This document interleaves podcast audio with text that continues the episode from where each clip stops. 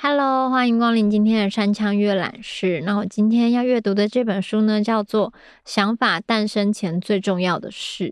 那他的写作的人叫森本千惠，也许有一些学设计啊、学广告的人都有看过他设计的一些东西。嗯，然后我不是学相关的啦，可是因为我觉得他书的封面很可爱，所以我就拿起了这本书，然后。他讲了一些他关于他的工作跟他的灵感，还有他想法的诞生与实践。然后我觉得这些东西都很有趣，就是你不一定是要学这个的，可是你也许可以开始留留意你心中各式各样的想法，然后想想看这些想法会带你去哪里。好，那我来翻开前面，就是很吸引我的，让我继续翻下去的某几个篇章。日常生活中随处有趣味。我的事务所名称是 Goen，源自于日文“御缘”的发音，“御”是玉手的“御”，缘分的“缘”。首先，请容我从头细细说明名称的由来。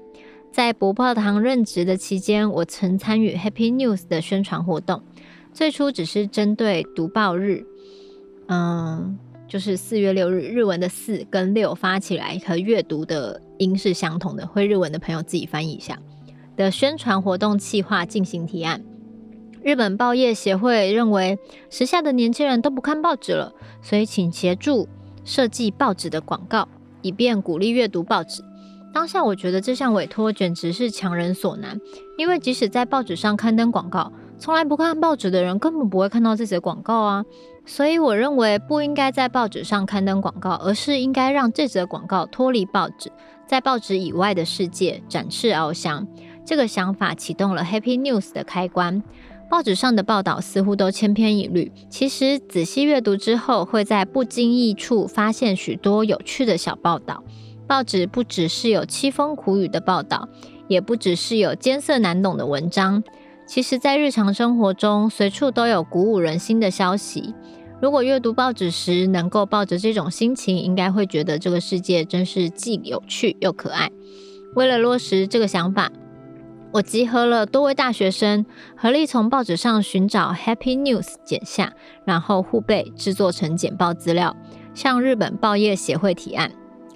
人的想法有时候超过广告。向客户简报时，我卯足全力。当天为了向客户呈现最顶级的简报饗宴，我身穿自己印制的 Happy News T 恤，将 Happy News 竖成纸卷和气球一起放入篮子当中。这身简报打扮简直就是童话故事里的小红帽。可是会议中坐满了西装笔挺、正经八百的叔伯辈人物，我的打扮过于抢眼和突兀，反而难以传达我的真意。果然不出所料，评审们认为这身打扮应该无助于报纸销售，所以该年 Happy News 的企划未能获得青睐。即使如此，我仍然认为日本报业协会如果能采取这种方式，慢慢地向世人传递这个想法，一定能有所改变。一年之后，日本报业协会主动联络，表示在简报结束之后，经过一番深思熟虑，他们决定放手一搏，盛大举办。二零零四年，日本报业协会公开向全国征求 Happy News，决定从当年投稿的报道中选出 Happy News 大奖，并公开颁奖。获选为第一届 Happy News 的大奖是冲绳县波照间岛的报道。这座小岛鲜少发生犯罪案件。有一天，岛内居民的钱包遭窃，岛上的警察认为本岛绝对不会有人偷窃钱包，犯人一定是乌鸦。于是他摆放乌鸦爱吃的菠萝面包，结果菠萝面包消失了，却出现了失窃的钱包。这真的是一则相信人性、温暖人心的报道。这项募集活动获得媒体争相报道，新闻或谈话节目也播出颁奖典礼。结果宣传效果远远超越了报纸广告或十五秒的电视广告。Happy News 是企业出资委托的工作。然而，却是一项运用媒体、经过时间酝酿、逐渐改变的活动。直到现在，我仍然担任每年的评审，而且因为是全国性的征稿活动，汇集了全民的梦想和心意，更能确实的普及扩散。我参与过许多不报堂的工作，然而 Happy News 却是前所未有、无可比拟。因为 Happy News，我知道了缘分的真意。他缘分下面还是写了他事务所的名字，日文应该是念 “go m” 吧？好吧，大家如果日文比较好的话，自己在心中翻译给自己听。在现场希望有哪些际遇？Happy News 后来持续举办，每年都有出书，直到二零一三年。我则是到二零零六年为止，每年都有参加书籍装帧。二零零六年的 Happy News 大奖是金泽地方报纸的报道：糖果杂货铺的老婆婆行动不方便，邻居的国中男生虽不是他的家人，却每天帮忙老婆婆倒垃圾。这则新闻令人读来倍感温馨。当年的专书封面，我打算刊登两位主角的照片，于是协同摄影师池田经纪一起拜访金泽。执行计划时，我总是挑选能够催生化学作用的合作伙伴，因为世界上没有所谓的正确表现方式，反而经常取决于当时现场参与的人士与突发奇想。摄影师当然专精拍摄，画家当然专精画图，但是，并非只要有专家就行，而是再添加若干调剂。我珍惜当时在现场相遇的任何人事物，因此当我必须亲赴现场时，同行的伙伴是很重要的关键。工作就是旅行，客户委托工作，表示自己将和他人携手合作，获得出游的许可。因此，无论工作性质为何，每次接到委托时，我的心情总是雀跃不已。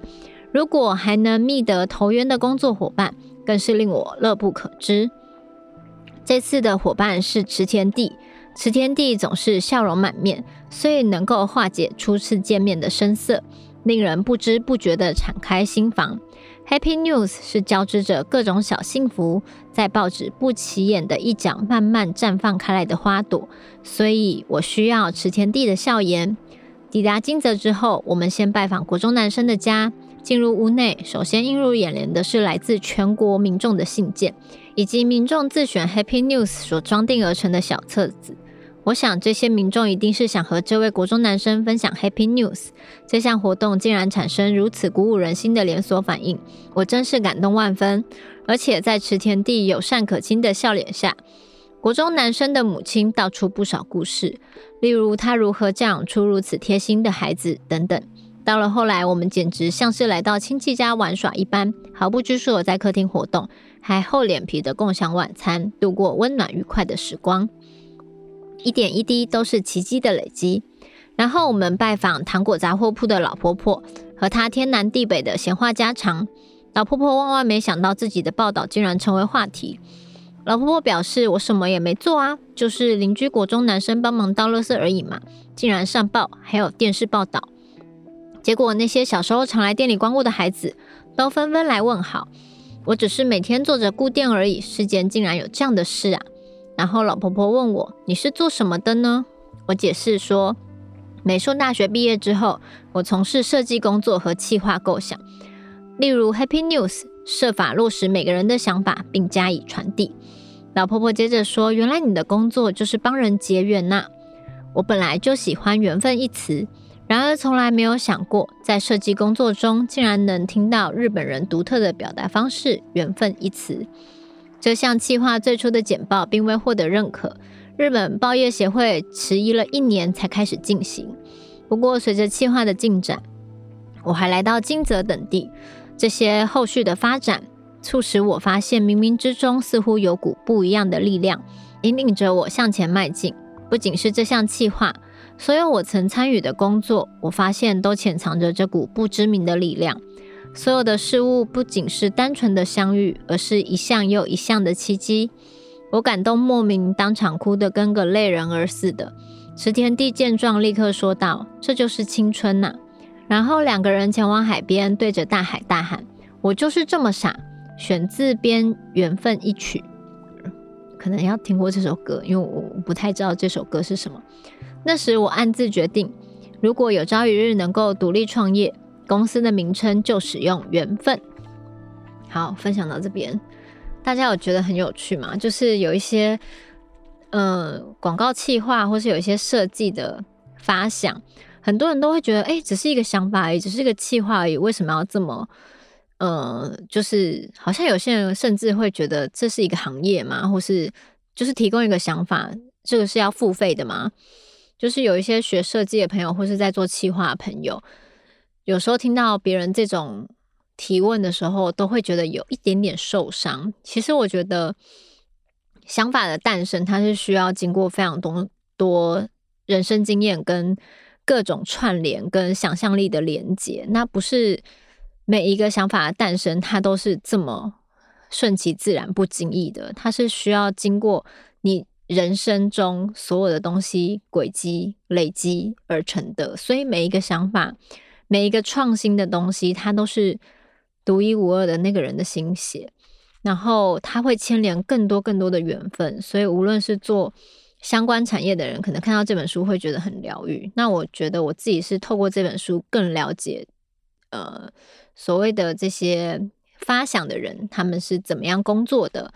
然后他们怎么样用他们的工作带给很多人更多的缘分的连接，或是他的广告行销的能力，带出更多背后动人的故事。嗯，所以这本书呢，是我一个设计朋友很喜欢，他就是有跟我说，那我就找来看了一下。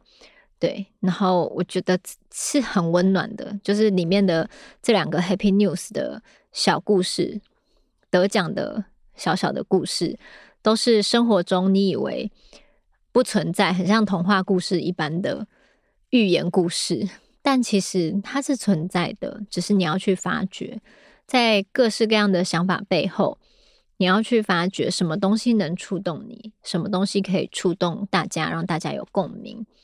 所以，创作无价，思想无价，企划无价。大家不要再觉得说，嗯，你不过就丢出了一个名字或想法而已。为什么好像，呃，就是就是大家可能会觉得很容易这样子，就会觉得，嗯，你这样我也想得到啊。嗯，大家不要去小看任何一个创作者的一开始的想法。就像他说，他一开始提案也是失败。但是过了一年以后，大家觉得诶可以，然后实践看看，没想到就串联出这么多很棒的故事，然后还举办了很多年，对，所以希望做相关产业的人继续努力加油，然后可以找这本书来看看。好，那我们三枪阅览室就到这边，我们下周见。